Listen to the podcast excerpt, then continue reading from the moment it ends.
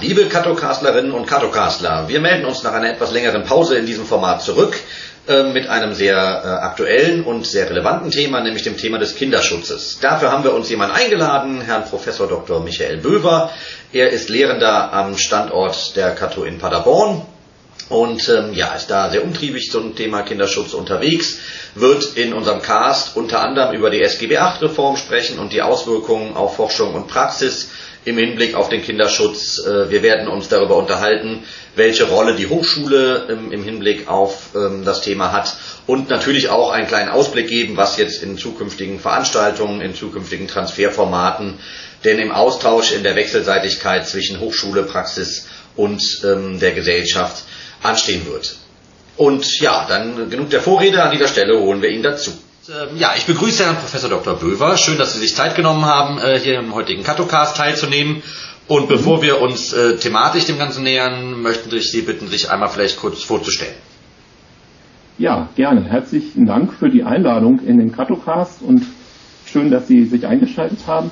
Äh, ich bin Sozialpädagoge vom Hause aus ähm, und Kinderschutzforscher an der Kato. Mein Arbeitsgebiet äh, lautet äh, Kinder- und Jugendhilfe und erzieherische Hilfen äh, in der Professur für soziale Arbeit. Und das mache ich jetzt äh, im zehnten Jahr. Seit 2011 äh, bin ich an der Abteilung Paderborn ähm, tätig und mache da eine Mixtur zwischen unterschiedlichen Dingen, Praxisvernetzung, Transfer, äh, Lehre in unterschiedlichen Modulen, Geschichte sozialer Arbeit, einen Teil, Theorien sozialer Arbeit, Fallverstehen und eben Kinderschutz. Äh, habe dort mit Kollegen zusammen äh, ein praxisintegriertes äh, Zertifikatsmodell entwickelt, ähm, wo wir die Studierenden im Bachelorstudium ähm, vom vierten Semester bis sechsten Semester dann aufbauend auf die Grundlagen vorbereiten. Ja, und arbeite sonst sehr viel auch mit ähm, Dachverbänden zusammen, über die Abteilung hinweg mit Kollegen aus verschiedenen Standorten. Da erzähle ich vielleicht gleich noch was dazu, zu einem Projekt, was wir jetzt im Sommer machen, und ähm, ja, von daher, das ist so mein Hintergrund.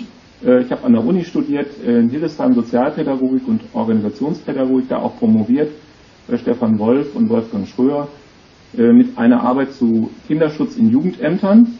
Äh, das war auch meine Grundlage, denn ich war sieben Jahre in der Praxis tätig in Bremen im, äh, in der, bei der Bremer Caritas und habe dort auch mit Kinderschutz zu tun gehabt und als das Kind Kevin in Bremen starb, äh, war das die, ähm, die Startthematik für meine Untersuchung in Jugendämtern, wie gehen die mit Kinderschutzfehlern um. Das ist so die, ähm, der Anfang gewesen, als Praktiker in die Forschung mit einem, glaube ich, bis heute spannenden Thema, was uns immer noch umtreibt. Mhm.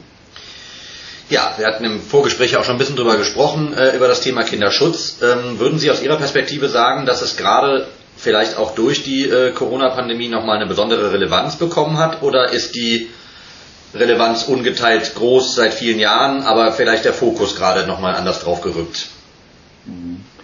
Also man kann vielleicht sagen, es ist sozusagen ein gleiches Level. Es gibt Ausschläge nach oben, es gibt mal so andere Themen, die so quer laufen äh, oder mh, mm, größer werden, also wie zum Beispiel jetzt auch das Thema äh, Prävention gegen sexualisierte Gewalt. Das war am Anfang ähm, also der Nullerjahre und auch den Jahren davor, von, ja, sagen, man kann ja sagen, ungefähr Mitte der 90er Jahre, ähm, hat dieses Thema Kinderschutz eine Relevanz erfahren. Dann gab es bundesweit relevante Fälle, die medial auch aufgearbeitet wurden, Untersuchungsausschüssen. Kevin ist dann einer der ersten wirklich bekannten Fälle gewesen. Ähm, und ja, und dann kam eben die Missbrauchsthematik äh, äh, sozusagen hoch sie ist dann erst fachlich richtig wahrgenommen worden ähm, in den Zehnerjahren und ähm, dann andere Themen, die natürlich neue Medien äh, bis hin jetzt auch zum Missbrauchskomplex Bergisch Gladbach, ähm, wo dann auch diese Frage von, ja, wie ist man eigentlich geschützt im Internet und wie äh, sind da Gefahren, auch die TäterInnen-Strategien. auch damit beschäftige ich mich. Ich habe eine Schutzkonzeptstudie gemacht und bin äh, beim Bundesforschungsministerium im Beirat zur äh, forschungsfördernden Prävention gegen sexualisierte Gewalt äh, pädagogischen Kontexten. So heißt dieser lange Name der äh, Förderlinie und des Beirats. Das ist auch sehr spannend, weil da kann man nochmal in anderer Weise auf Forschung gucken. Ähm, wir begutachten dann auch Forschungsanträge da, ähm, von daher sehr spannende zusätzliche reichhaltige Arbeit. Und ähm, ja, also das Kinderschutzthema bleibt. Es gibt auch so ein paar Konstanten, würde ich sagen, die sich so durch die ganzen Fälle durchziehen. Wenn man das so mal vergleicht, ähm, immer wieder die Frage, ähm, wie, wie ist die Kooperation im Kinderschutz? Äh, gelingt sie denn? Findet sie statt? Äh, werden nur Informationen gegeben oder arbeitet man dann auch zusammen in der Diagnostik? Das beeinflusst man auch meine Lehre, weil ich will den Studierenden dann äh, natürlich auch nahebringen, wie müsst ihr mit so einem Fall umgehen. Ähm, auch äh, so ein Grundstock, äh, dass man den überhaupt hat. Ähm, ja, und äh, ja, ich denke, es ist eine Konstante äh, mit ganz vielen Anforderungen. Jetzt ist das Thema auf jeden Fall aus meiner Perspektive gerade natürlich sehr ähm, oder immer mal, immer mal wieder liest man, ne, dass Auswirkungen auch durch äh, Lockdown und kleine beengte Wohnräume und so weiter, dass es dadurch nochmal eine andere Relevanz oder vielleicht ein anderen, anderes Augenmerk bekommt. Und das ist aber ja auch äh, politisch spürbar. Ähm, Sie hatten das im Vorgespräch schon angesprochen, ähm, die SGB 8 Reform. Ähm, ja, vielleicht können Sie da ein bisschen was zu erzählen, auch nochmal in, in kurzer Zusammenfassung, was genau wird denn da reformiert und was sind da vielleicht äh, Chancen oder auch, oder auch Hürden, die dadurch entstehen? Mhm. Ja, ähm, also ein Thema, das die Praxis äh, umtreibt, ähm, auch sicherlich viele an Hochschulen. Wir haben dazu auch ähm, als Wissenschaftlerin Stellung bezogen zur SGB VIII-Reform, jetzt auch in den letzten Metern ähm, der letzten Beratungen. In der vergangenen Woche hat der Bundestag ähm, in zweiter und dritter Lesung äh, diesen äh, Gesetzesentwurf beraten und auch ähm, in der Mehrheit der Regierungskoalition dann auch verabschiedet. Und wenn man das nachliest, ich habe hier mal die Plenarprotokolle rausgesucht, äh, schon sehr spannend, wie dann auch die Diskussion so verläuft, welche Punkte nochmal stark gemacht werden. Ähm, die Regierung ist sich, also die Bundesregierung ist sich äh, einig darin mit einigen äh, anderen Akteuren und im Grundsatz stimme ich dem zu, äh, dass die Kinder und Jugendlichen in ihren Rechten der Beteiligung gestärkt werden durch das durch diese Reform. Das Gesetz heißt ja auch Kinder- und Jugendstärkungsgesetz.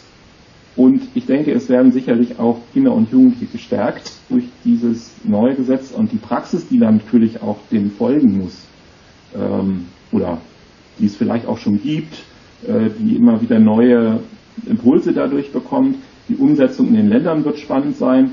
Äh, welche Ressourcen werden dafür bereitgestellt? Das zum Beispiel Nummer eins rauszunehmen, Ombudschaftsstellen, also Beratungs- und Beschwerdestellen für Eltern und auch Kinder und Jugendliche, die sich da hinwenden können. Das gibt es in NRW schon ähm, als ein Modell oder auch ein, ein, eine Struktur, die wir haben. Aber das soll in die Fläche gebracht werden und ja, und äh, ist sicherlich ein wichtiger Punkt, weil äh, Adressatinnen eben nicht so die Möglichkeiten haben, sich äh, argumentativ äh, auch ähm, auf ihre Rechte hin durchzusetzen. Äh, wenn sie nicht die Fachkräfte haben, die sie entsprechend auch beraten und sagen, ähm, das sind deine Rechte, Kinder und Jugendlichen sagen, das sind deine Rechte hier in der Kinderwohngruppe, äh, in der Pflegefamilie äh, oder auch ambulant. Und in dieser ambulanten Arbeit habe ich ja viel Erfahrung gesammelt und ich kann auch da sagen, also viele Klientinnen und Klienten ähm, brauchen einfach die fachliche ähm, Unterstützung auch durch, durch Träger und durch solche Beratungsstellen auch. Das ist was ganz Positives oder eine andere Sache, äh, sogenannte Care-LieferInnen, also ehemalige oder noch in ähm, Jugendhilfemaßnahmen, Pflegefamilien äh, lebende junge Menschen, die dann äh, in die selbstständige Leben vorbereitet werden sollen, werden da unterstützt durch diese Gesetzesreform, äh, dass sie nicht mehr wie bisher durch alle Netze fallen. Ähm, was ein bisschen kritisch wird, äh, und das der Kinderschutz Aspekt. Da gab es auch erhebliche Probleme in der Vor, im, Vorlauf. Und das, was wir auch als Wissenschaftlerinnen fordert haben, ist ein wirklich ähm, präventiver Kinderschutz, der ähm, das Jugendamt nicht wieder als Kontrollbehörde, das Jugendamt kommt und nimmt die Kinder weg. Dieses Image hat das Jugendamt ja viele Jahrzehnte gehabt. Und da wurde ja vieles auch fachlich ähm, entwickelt, um äh, auch wirklich als Unterstützungsangebot da zu sein. Also die Bundesarbeitsgemeinschaft der Landesjugendämter hat so eine Kampagne gemacht, Unterstützung, die ankommt, was wir Wissenschaftlerinnen unterstützen, wo wir auch fachlich, fachpolitisch dahinter stehen, weil ein Jugendamt ist erstmal auch eine Dienstleistung, äh, unterstützt Familien für Kita-Plätze, für Jugendzentren, Schulsozialarbeit und auch äh, allgemeinen sozialen Dienst und Kinderschutz. Das ist wichtig, nur darf das Jugendamt nicht zu so einer Eingriffsbehörde wieder werden. Ähm, und da ist schon wichtig, wer ist da meldeverpflichtet, wer muss irgendwas melden, ein, ein Arzt, der irgendwas beobachtet. Das ist jetzt ganz gut gegangen, dass im Gesetz, so sagen uns zumindest jetzt so die Beobachter, hat man umgesetzt, ähm, dass die ähm, Beratungsangebote auch autonom bleiben. Also wenn ich mich als Kind einer Lehrerin zum Beispiel anvertraue oder als Jugendlicher ähm, äh, im Jugendzentrum sage, ich habe da Stress zu Hause und äh, habe Probleme, dann bleibt das auch erstmal da. Auch Ärztinnen und Ärzte haben nicht eine sofortige Meldeverpflichtung, die müssen das auch erstmal prüfen, die müssen dann mit dem Jugendamt zusammenarbeiten. Das finden wir grundsätzlich gut. Ähm, aber diese, ähm, ja, die Handlungsspielräume für Jugendämter, für die Kolleginnen und Kollegen da, die müssen gestärkt werden, die Fachlichkeit muss gestärkt werden. Und was wir gefordert haben und fordern, auch als Fachkollegin, ist eben eine, ein qualitativer Ausbau äh, der Jugendhilfe, der vor allem der Jugendämter und der Fachstrukturen da. Und das machen wir, weil wir diese Kinderschutzfälle kennen. Äh, und wir hier in Paderborn sind nicht weit von Lüchte weg. Äh, dort, wo auf dem Campingplatz viele Kinder ähm, dort vor Ort, aber auch durch äh, virtuelle ähm, Gewalterfahrungen ähm, durch Missbrauchserfahrung ähm, zu Schaden kamen, zu, ähm, äh, zu leiden hatten. Und wenn man aus diesen Fällen lernen will, das ist dann mein, mein Forschungsschwerpunkt, äh, aus Kinderschutzfällen und Verläufen lernen, äh, dann müssen die Organisationen auch ausgestattet sein und auch diese Kompetenz haben. Mhm. Und da braucht es, glaube ich, noch mehr. Also die Landesjugendämter, äh, so wie wir sie in NRW haben, äh, die haben wir nicht überall so in dieser Qualität und das muss gestärkt werden. Die Fachlichkeit muss gestärkt werden, die Diagnosekompetenz. Da können wir Hochschulen, und das haben wir dann angeboten, auch wir Hochschulen können was dafür tun.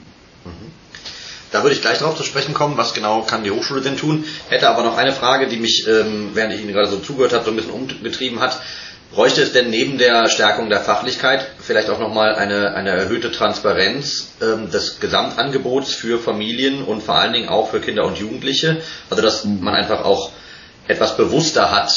Ich kann mich da an jemanden wenden, der muss mhm. nicht direkt eine Meldung machen, das kriegen meine Eltern nicht direkt mit, denn die mhm. Sorgen, die äh, viele Kinder und Jugendliche ja nun mal auch haben, oder vielleicht auch viele Eltern haben, wie sie es richtig sagen, ist, das Jugendamt ist, äh, greift dann unmittelbar und direkt in meinen Haushalt ein dass das natürlich nicht so ist, das ist mir vollkommen klar, aber diese Gratwanderung dazwischen, ähm, mhm. wie kann man das vielleicht schaffen oder was, ja, aus Ihrer Perspektive?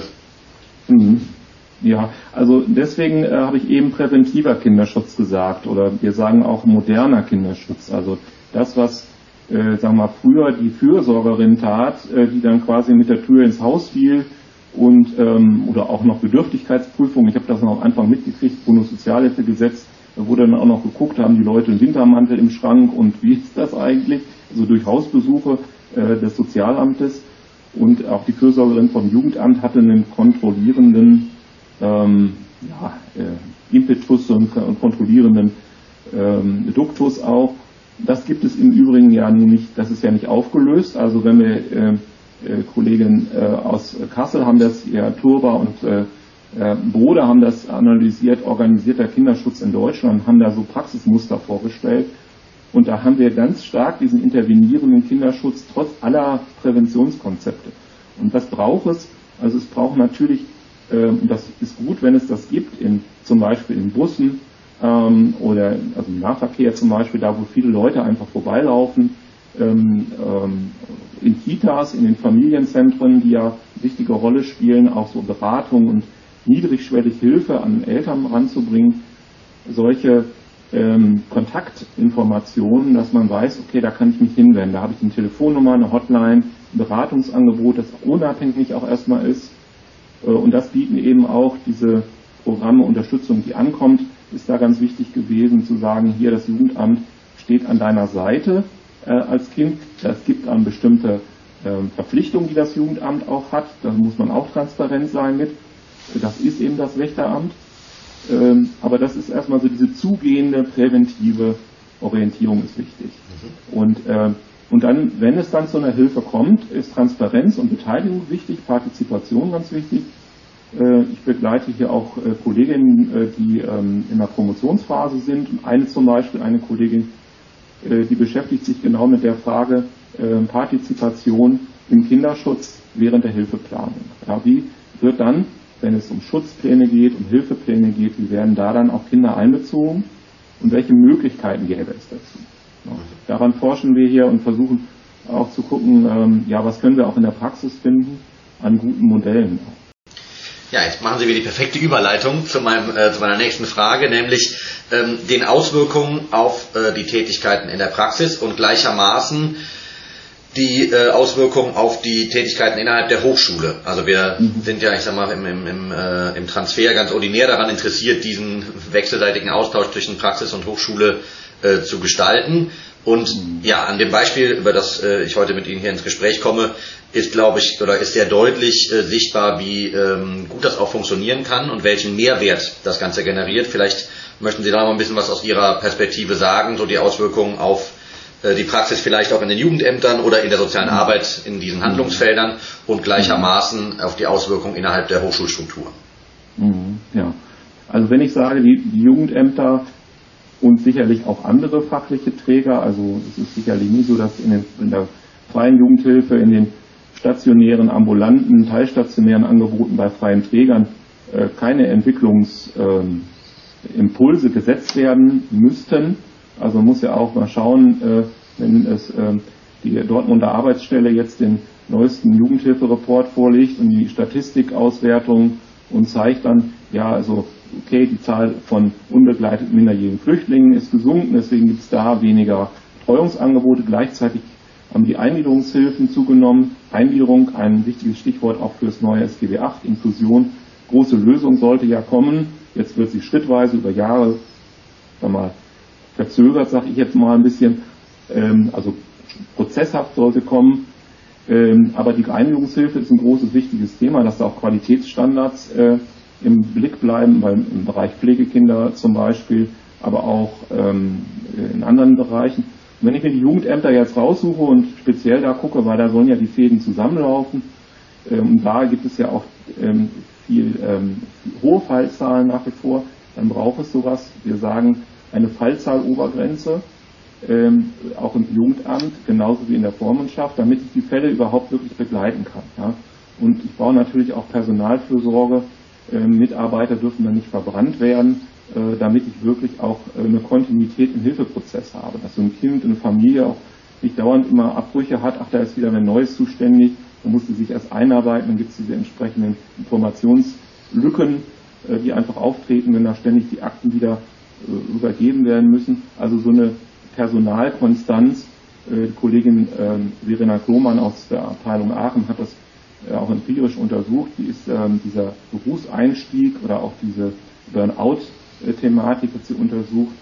Ähm, wie entstehen und verlaufen Entscheidungsprozesse in Jugendämtern und das profitiert alles davon, wenn ich gute Strukturen und gute Arbeit machen kann. Ja, gute Strukturen habe und gute Arbeit machen kann. Und ähm, also da, was macht dann die Hochschule an der Stelle? Wir laden einmal natürlich zum Austausch ein äh, mit Transferwerkstätten oder Transferforen, je nach Standort bei uns an der Kato äh, passiert das ja regelmäßig.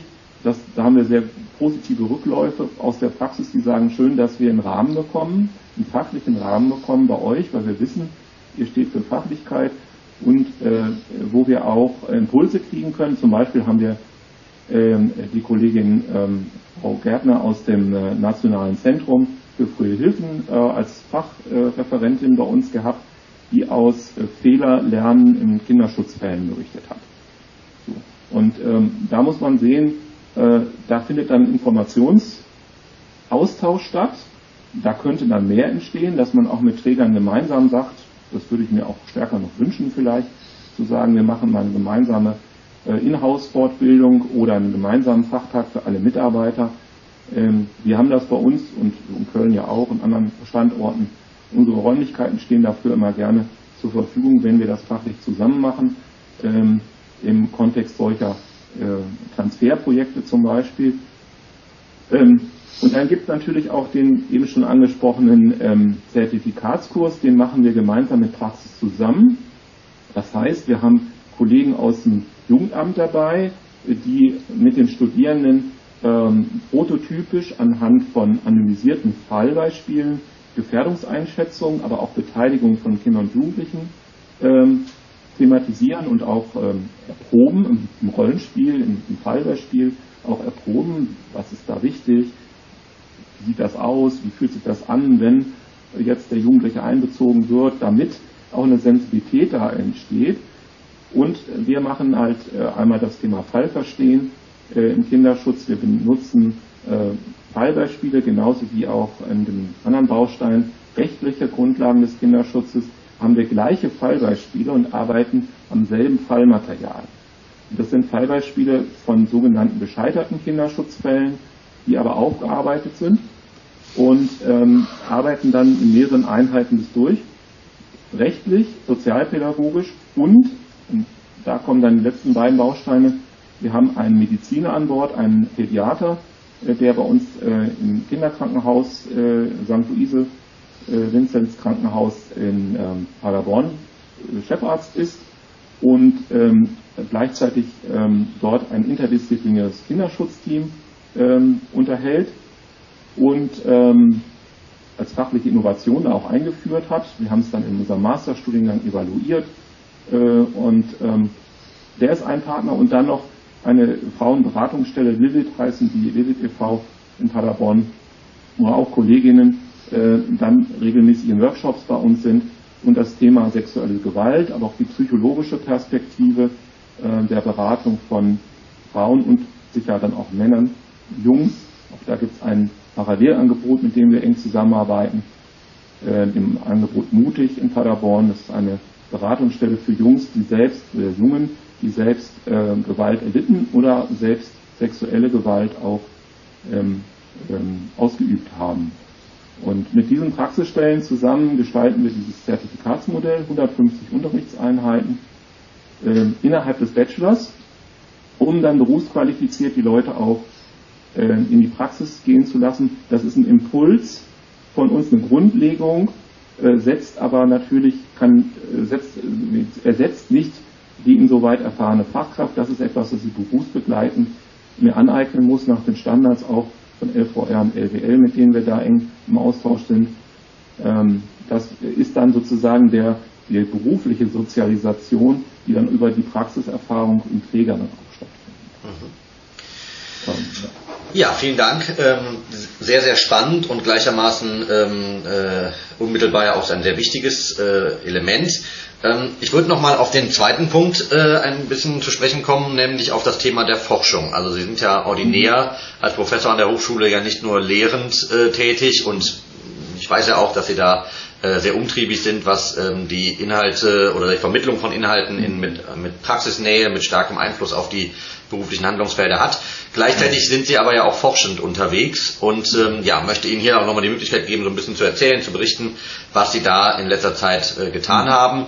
Mhm. Ähm, ja, und im Anschluss würden wir vielleicht auch nochmal auf das äh, ein bisschen in die Zukunft schauen, nämlich mhm. was kommt jetzt als nächstes äh, rund um dieses Thema, denn auch da sind wir nicht mhm.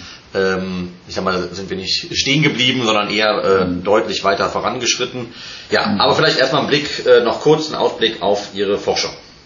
Ja, wir haben, habe ich eben schon gesagt, einen Masterstudiengang wie an allen Standorten der Kato. Und da sind da auch im wechselseitigen Austausch in den unterschiedlichen äh, Kontakten. Und in Paderborn beispielsweise ähm, haben wir äh, ein Lehrforschungsprojekt, äh, das äh, die Studierenden belegen müssen. Und sie mit, können mit eigenen Themen kommen und wir geben auch Themen rein und bieten das an in der Kooperation mit Praxisträgern. Zum Beispiel haben wir untersucht ähm, mit dem äh, Kreisjugendhilfeausschuss ähm, zusammen als Auftrag auch, ähm, wie ist eigentlich die Kompetenz von äh, Pädagogen und PädagogInnen äh, in, im Kontext neuer Medien. Äh, und zwar haben wir Richtung äh, der, der, Jugendverbände gefragt, ähm, aber auch ähm, anderer Akteure, auch ähm, von Schule, ähm, und unterschiedlichen Jugendhilfeträgern, die da versammelt sind unter dem Dach Jugendhilfeausschuss ähm, und das quantitativ befragt. Wir haben herausgefunden, ähm, welche Entwicklungsbedarfe es gibt und ich denke, es steht, das ist jetzt ein paar Jahre her, da müsste man jetzt ein Follow-up machen und mal schauen, wie hat sich das verändert auch. Ähm, äh, wir haben auch äh, Kinder und Jugendliche in Schule selber befragt, wie medienkompetent sind eigentlich eure Eltern. Sehr spannende Ergebnisse. Äh, je mehr sie zum Beispiel selber online sind und je mehr sie surfen und spielen, desto eher sind sie aus Sicht der Kinder und Jugendlichen in der Lage, ihnen auch wirklich Rat und Tat zur Verfügung zu stellen. Sie haben sozusagen User-Co-Erfahrung. Ähm, andererseits brauchen und sagen die Kinder und Jugendlichen, also sie brauchen eigentlich extern und sie wollen auch Regeln zum Beispiel von ihren Eltern haben, auch ein schönes Ergebnis ähm, ähm, von so etwas, da sieht man eben, wie es wirklich im Leben spielt.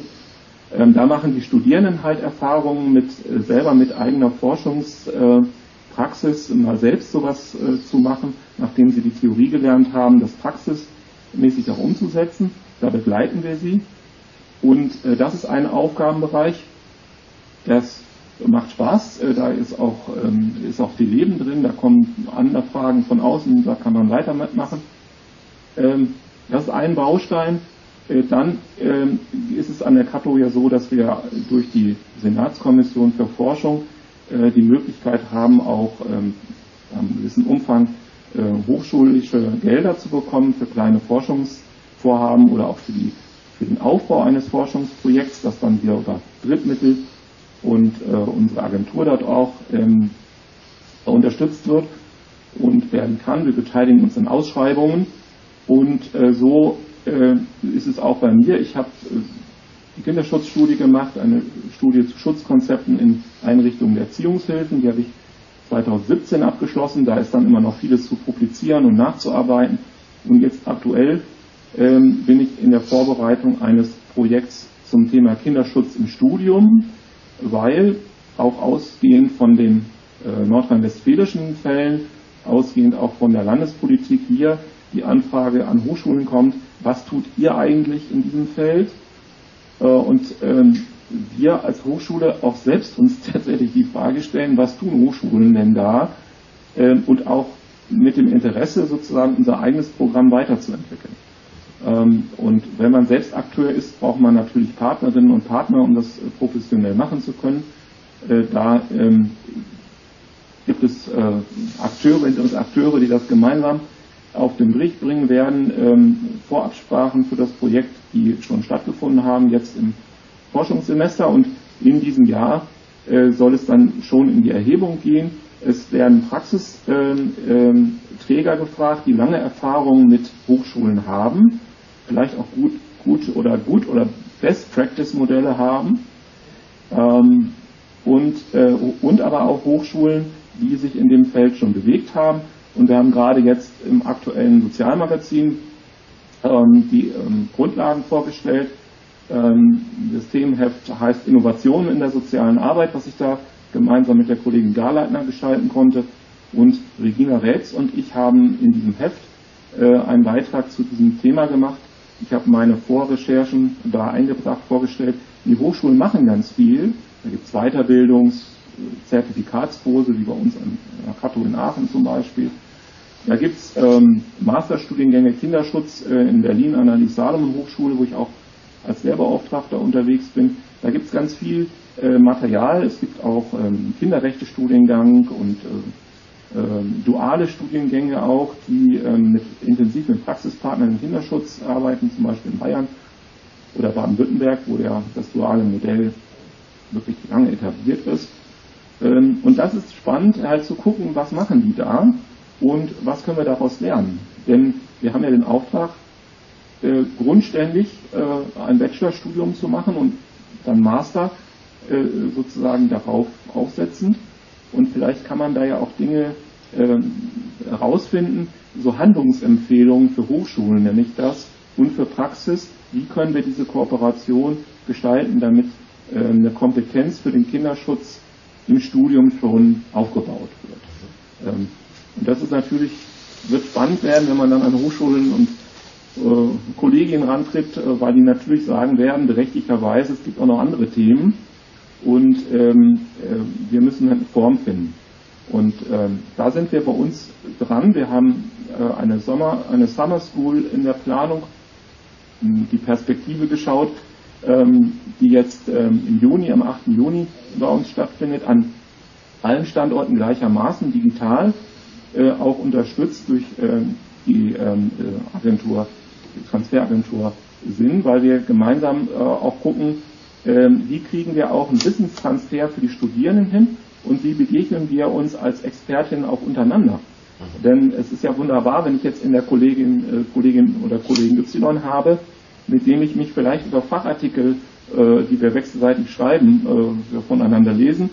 Das ist dann noch spannender, das gemeinsam zu gestalten. Und das tun wir in einer Arbeitsgruppe, die wir das vorbereiten. Seit fast einem Jahr äh, läuft schon die Vorbereitung. Und es werden wahrscheinlich so um die 10, 11 Workshops von unterschiedlichen Kolleginnen und Kollegen eingebracht, vom Datenschutz äh, über die Arbeit mit Familien, äh, besondere frühe Hilfen als ein Thema, besondere Herausforderungen im Fallverstehen äh, und anderes mehr. Und das ähm, wird an einem Tag zusammen stattfinden, digital, weil wir durch die Pandemie einfach ähm, so arbeiten müssen. Aber es wird für die Studierenden, glaube ich, ein wichtiger Impuls sein, richtet sich an die Viertsemester, die jetzt auch in die Praxisphase gehen werden. Und wir denken, es ist wichtig, dass Hochschule da was anbietet, ähm, dass wir auch im Austausch, sind Workshops primär sein werden, äh, damit die Studierenden auch untereinander in Austausch kommen. Und äh, ja, das ist ein spannendes Projekt. Wir wollen das kontinuierlich machen, nicht nur einmalig, sondern jeden Sommer ähm, und dann auch wieder in der Präsenzform, dass man mal in Einrichtungen geht, äh, das gerne mit Einrichtungen gestaltet. Ähm, und äh, ja, das ist spannend, wenn man dann, äh, was ich nicht, ins nationale Zentrum nach Köln fährt oder in den Kinderschutzbund oder in der Kinderschutzambulanz, wo wir auch schon mit Studierenden häufig waren. Ähm, und ja, das bereichert uns wechselseitig. Ja, genau. Zum Thema Wechselseitigkeit kann ich ja schon mal den Ausblick geben. Also das Thema ähm, endet hier heute äh, im Transfer nicht, sondern es geht, ähm, nimmt volle Fahrt auf. Also Sie werden ja auch nochmal beim Social Innovation Camp, ähm, mhm. was im, äh, vom 21.06. bis 25.06. stattfindet, da werden Sie äh, auch nochmal einen Workshop anbieten. Dann hatten Sie schon erwähnt, die Summer School. Dann gibt es noch äh, mit der ähm, Kölner Dekanin ein Transferforum zum Kinderschutz ähm, und äh, eine Podcast-Folge gibt es noch. Also wir sind da sehr umtriebig, auch jetzt gerade die digitalen Medien zu nutzen, um das Thema ähm, im Transfer in, auf unterschiedlichsten Ebenen zu gestalten. Wir haben aber auch schon, ähm, das ist schon ein bisschen her, aber wir haben auch mal ein Erklärvideo zum Thema Fallverstehen, multiperspektivisch mhm. gemacht, also da eben in aller Bandbreite mhm. ähm, diese doch sehr wichtigen Erkenntnisse der Hochschule eben auch zugänglich zu machen. Auf unterschiedlichen mhm. Formaten. Ähm, hier unten eingeblendet für unsere Zuschauenden äh, sehen Sie ja jetzt quasi auch live ähm, was, äh, ähm, wo Sie sich anmelden können und ähm, genau. Ja, ich danke Ihnen erstmal für Ihren Beitrag ähm, und möchte aber eine Sache, die zum Ende des Katocasts ähm, jedem freigestellt ist, die möchte ich Ihnen nicht vorenthalten, nämlich die 60 Sekunden Botschaft, wo Sie in aller Freiheit erzählen dürfen, was Sie erzählen wollen. Und äh, ja, dann läuft Ihre Zeit jetzt. Ja, was kann man in 60 Sekunden alles erzählen? Als wir vorhin, äh, vorher gesprochen haben, was hat man alles für besondere tolle Events oder Dinge, die einen so ausmachen. Im Moment äh, äh, bin ich in einem Laufprogramm und merke, wie wichtig das ist, was für die Gesundheit äh, zu tun. Äh, App gesteuert sagt uns dann das Handy immer jetzt noch zehn Minuten, noch sind so viel. Heute Morgen waren es fünf Kilometer, die wir gelaufen sind. Äh, und äh, wenn man sozusagen das muss man sozusagen in sich in dieser Pandemiezeit auch äh, diesen Raum muss man sich auch nehmen, äh, gerade wenn man nur äh, bedingte Möglichkeiten hat. Ähm, das möchte ich auch allen raten, die wo immer sie arbeiten, äh, auf Gesundheit zu achten, auch aufs Wohlbefinden zu achten, auch sich selbst und auch den Kindern, vor allem die, ich habe zwei Kinder, die elf und bei 13 sind, ähm, und äh, die stecken in dieser Pandemiesituation, wie wir wissen, nicht, nicht alle nicht in einer sehr guten Situation. Heute sind sie in der Schule, wer weiß, wie lange das noch geht und wann, wie was weitergehen wird. Da hängen wir alle in so einer Schwebe. Und ich wünsche einfach allen Kolleginnen und Kollegen, wo immer sie so tätig sind, dass sie diese Zeit äh, gut durchstehen, dass sie auf sich Acht geben und äh, freue mich auf ein Treffen mit anderen wenn wir das geschafft haben. Ja, herzlichen Dank äh, für diese Abschlussworte. Ich danke für das Gespräch und äh, wünsche Ihnen erstmal noch einen schönen äh, Resttag. Ja, danke auch. Alles Gute.